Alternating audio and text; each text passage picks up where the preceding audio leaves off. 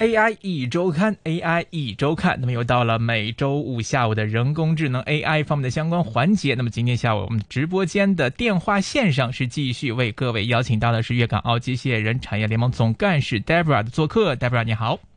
Hello，大家好，我是 Debra。那么我们看到疫情啊还是在持续当中啊，很多人都说二零二零年真的是太难了。上半年的话，内地呢是有疫情要防控，下半年又有洪涝灾害，而香港方面呢，在上半年的疫情，哎，就好像跟内地一起在陪跑，然后在下半年。这个或者年终的时候又遇到了这样的一个海外输入的一个问题，然后之后又有第三波的爆发，基本上我们的疫情是跑了全程还没有停歇，所以甚至我们看到在很多的西方发达国家里面，他们的疫情因为可能人们的生活社交习惯的一些问题，令到病毒蔓延的非常的严重，可以想象到这个世界都要疯狂了。那么在这样的环境当中生活的话，我想心理压力一定会很大。我们看截。直到七月二十一号，全球已经有累计的一千五百万的新冠病毒的确诊病例，死亡人数更是超过了六十万。那么，这个是在我们物理身体上面对的病毒的威胁，同时它还伴随着什么呢？就是与感染人数同步增长的心理疾病的问题。我们看与去年同期相比啊，根据美国方面联邦心理咨询和求助热线的接线率，在这一年间。暴涨超过了十倍的水平，那我们可以唯一的解释就是，疫情确实是加大了大家的心理压力，令到在心理咨询求助方面的情况是激增的。那么，根据美国医疗健康组织 KFF 在疫情初期的三月所搜集到调查问卷就表明呢，有超过四成五的成年人认为自己的心理健康遭受了负面打击，而百分之十九的人认为呢是巨大的打击。而且呢，像女性、拉丁裔、非裔美国人，他们的心理健康受打击产生的负面影响，还要略高于其他的性别和族裔的被调查者。所以可以这么说，绝大部分人。疫情后，原有的生活节奏都被迫打乱，生活方式也被迫改变。不仅仅说我们的身体、肉体病痛遭到了折磨之外呢，心理方面的病痛也是给我们带来了困扰。所以啊，这个美国联邦委员会的专家在五月初就开始提醒大众了，应该要密切关注自己的身心健康，尤其是心理健康的状况，像抑郁症啊、药物滥用啊、创伤后的应激障碍。还有自杀行为等等的心理健康类疾病将达到历史以来的新的高峰。这边也呼吁大家，这个不要做傻事，一定是如果情绪有问题，还是要找相关的专家来进行这个相应的救助。但是面对到这样的一个疫情情况，我们看到，哎，美国方面好像有些新的 idea 出来，来针对这一类的人群来进行帮助。接下来情况是怎么样的呢，Debra？呃，因为呢，有一些。呃，类似身就是身在特殊岗位上面的人呐，他的疫情带来的心理问题，其实是最严重的受伤者，因为好像面对一些疫情，其实前线的人员他们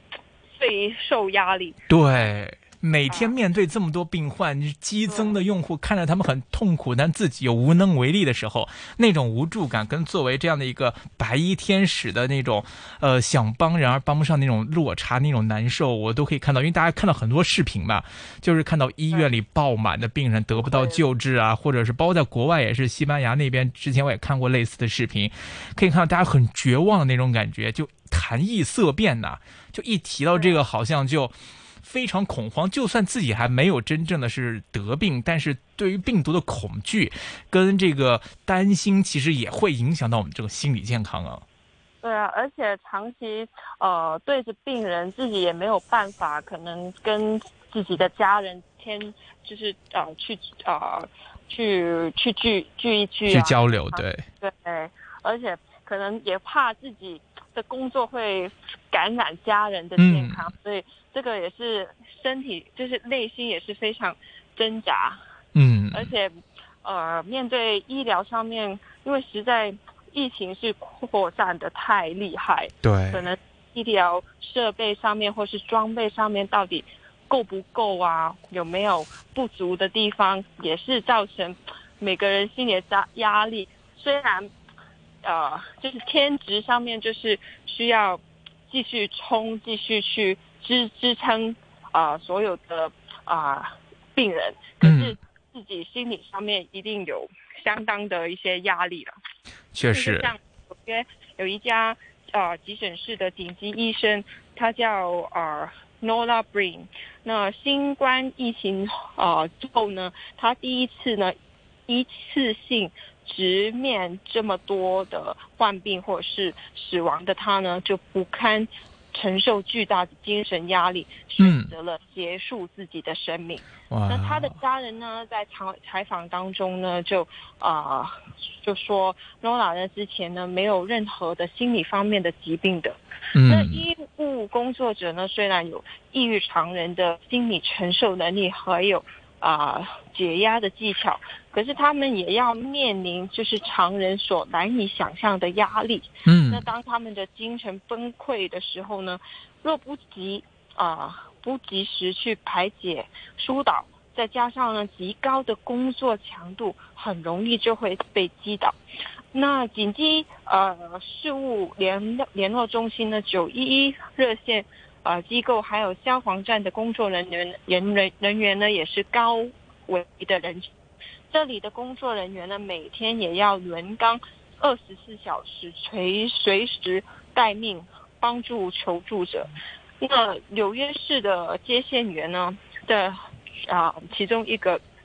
啊，John Modell 呢，用父亲的手枪呢，把自己的生命呢，嗯，永远定格在二十三岁，是刚刚。离开学校不久呢，第一份工作就是在九一一呼叫中心做紧急事务接线员，并且负责了纽约全市最繁忙的一条专线。是。那他的大大学同学回忆中的他呢，曾经是充满激情，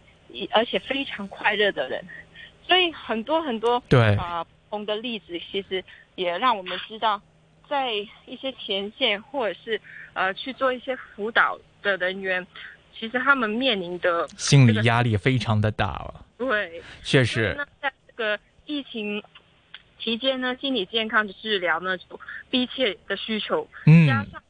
啊，面对面的心理咨询呢，其实变得非常困难。线上咨询师的服务呢，就变得很多样化。嗯，所以除了线上的预约心理治疗师，远程的云问诊。嗯，云治疗以外呢，科学家还有医学家联手推出了人工智能聊天机器人哦，那辅助啊专业咨询师提供心理健康上面的帮助。嗯，例如呢，就像呃一个 Fara Chat，就是一款呢辅助心理医师的智能聊天机的机器。嗯，它。呃，医生们呢就可以通过让病人使用 Fara Chat 呢，就跟机器人交谈，来掌握病人的状态，并进行长期的病情治疗追踪。通过收集到的病人与 f e r a Chat 的啊聊天的信息呢，筛选分析病人的正面还有负面的情绪，去辅助医师的诊啊的治疗。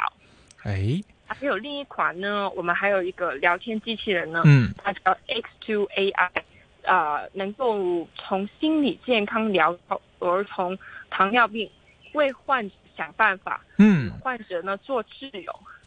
而且呢，X2 呢还更国际化，最早 X2 AI 呢是被开发用于菲利亚的难民的心理辅导，所以呢，除了英文外呢，X2 呢支持多种啊心理。啊，多种语语言啊，去做一些心理啊疏导的服务。嗯，但是这一次这样的一些智能的聊天系统，他们的问题和局限性啊，其实我们看到其实挺明显的，因为他们其实被制造出来就是专门针对一些心理受到创伤的、面对一些困难的人群来设置的，比如说针对一些叙利亚的难民啊，或者是新冠疫情下的一些这个心理有压力的人士啊，所以这个死板啊、生硬啊、答非所问等等的一些不太智能的这些 bug，这个可能还是存在的，解决问题可能还是可以，但是。很难啊，会让人产生这种倾诉的这种欲望。而这种心理健康最大的杀手就是这种积压的负面情绪没有出口。所以呢，有一款能够通过认知学习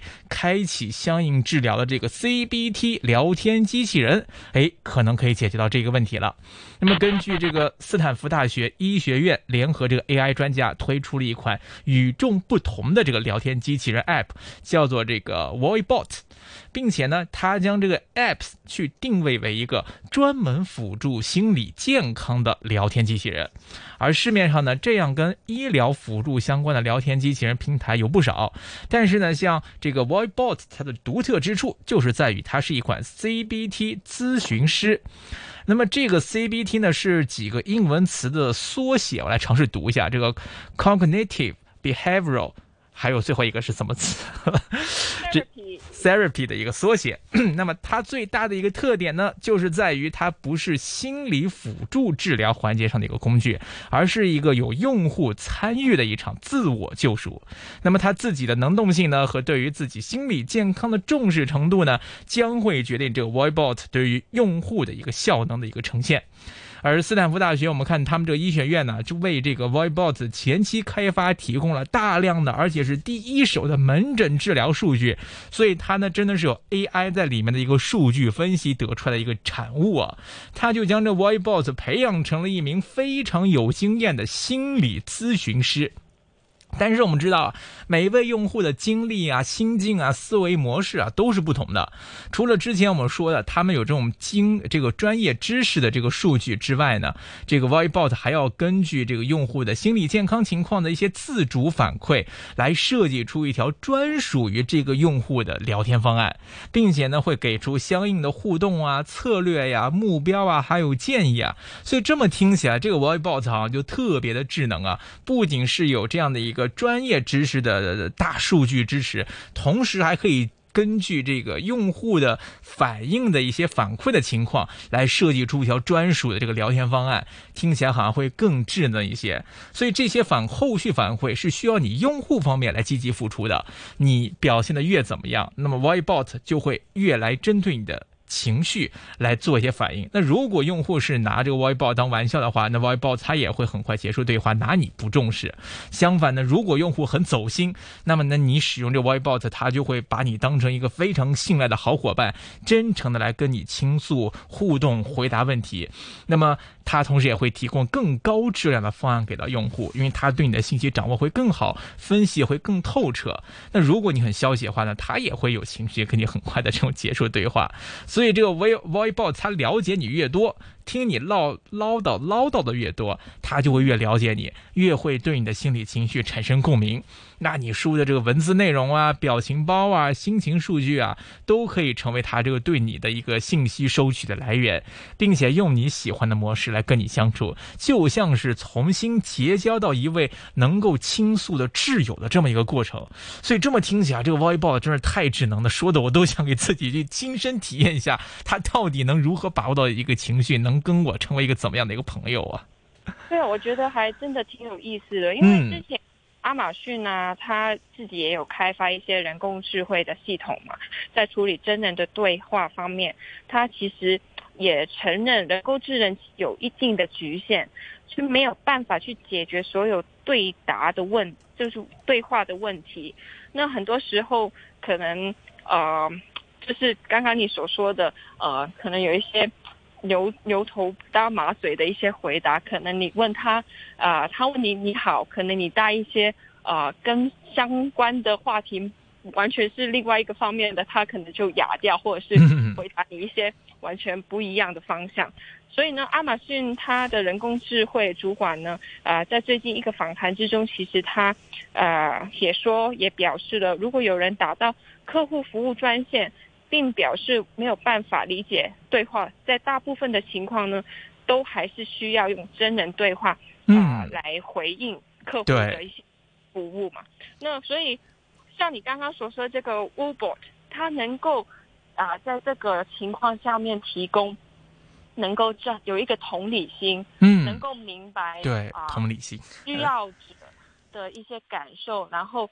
可能他直接。你根本就是想呃试验或者是玩的话，他就直接跟你啊呃完完结这个对话。可是你越放心啊，越放心情跟他去聊的话，他的回馈也更加啊细腻。所以我觉得这个是啊在 AI 的呃对答上面是一个很大的突破，而且在这么。这个疫情上面，其实受害的人是真真的十分多。然后，如果能够增加使用量的话，其实，呃，能够抓住人心或是人的心理的一些数据，然后啊，给相关的回馈又更准确，然后更明白。因为 AI 就是一个不断的啊学习的过程嘛，确实。然后它越有多的数据，越把握到人的情绪的话，其实能够贴近人心的，又迈向一个很大的步伐。嗯，没错。其实之前我们跟 Dara 也聊过相关的话题，我记得之前还聊过，就是通过 AI 在超市里面，根据这个消费者的面部表情去判断你有没有偷东西。那么当然，这个也是基于这个呃，我们很多人类在面部表情方面输出的一些数据来进行分析判断，然后结合 AI 的分析来得出一个结论出来，做一个筛选跟判断的。那当时其实我们聊的时候也是提到，其实这个分析未必是准确。那有的人他的面部长相可能就贼眉鼠眼一点，那有的人可能就是这个可能就是演技比较好，气定神闲的，偷了东西面不改色心不跳的，是吧？所以这个也很难说做。一个非常准确的分析，但是最起码我们可以看到一点呢，是 AI 可以针对我们人类的面部表情，可以针对我们打出来的语言文字。表情符号、语音语调，去对我们的情绪来做出一些分析跟判断了。那么，针对我们提供到的这些数据，AI 可以进行一个自主分析的过程，来判断：哎，你有没有偷东西啊？你的情绪是不是不好啊？你是不是需要找人聊天来开导啊？来做出一些相应的反馈出来的时候，我们就知道这个技术它的这个应用的空间，或者说它能给人类带来的帮助，那一定会是特别巨大的。因为像我们刚有提到几千万。万人及成百上千万人都得了这个新冠疫情的情况之下，那可能这个伴随着心理问题日益严峻，像这个刚才数据增长十倍，社会很难说有一个完整的人工的医疗团队体系去解决这种激增的疫情也好，或者说是情绪问题来也好，帮助他们来解决这些问题，压力肯定会暴增，突然变得非常大，很难靠人手来解决的时候，可能反向给我们在人工智能 AI 方面。在医学领域的应用上，或者说在给我们的这个心理疾病的辅导方面，来有一个更更广阔的一个发展空间跟机遇，说不定呢，都会是我们将来可能看到的一些新的方向了。好的，时间关系呢，我们今天也先跟 Debra 聊到这里，也感谢 Debra 带来的话题分享，我们下期节目再会，拜拜。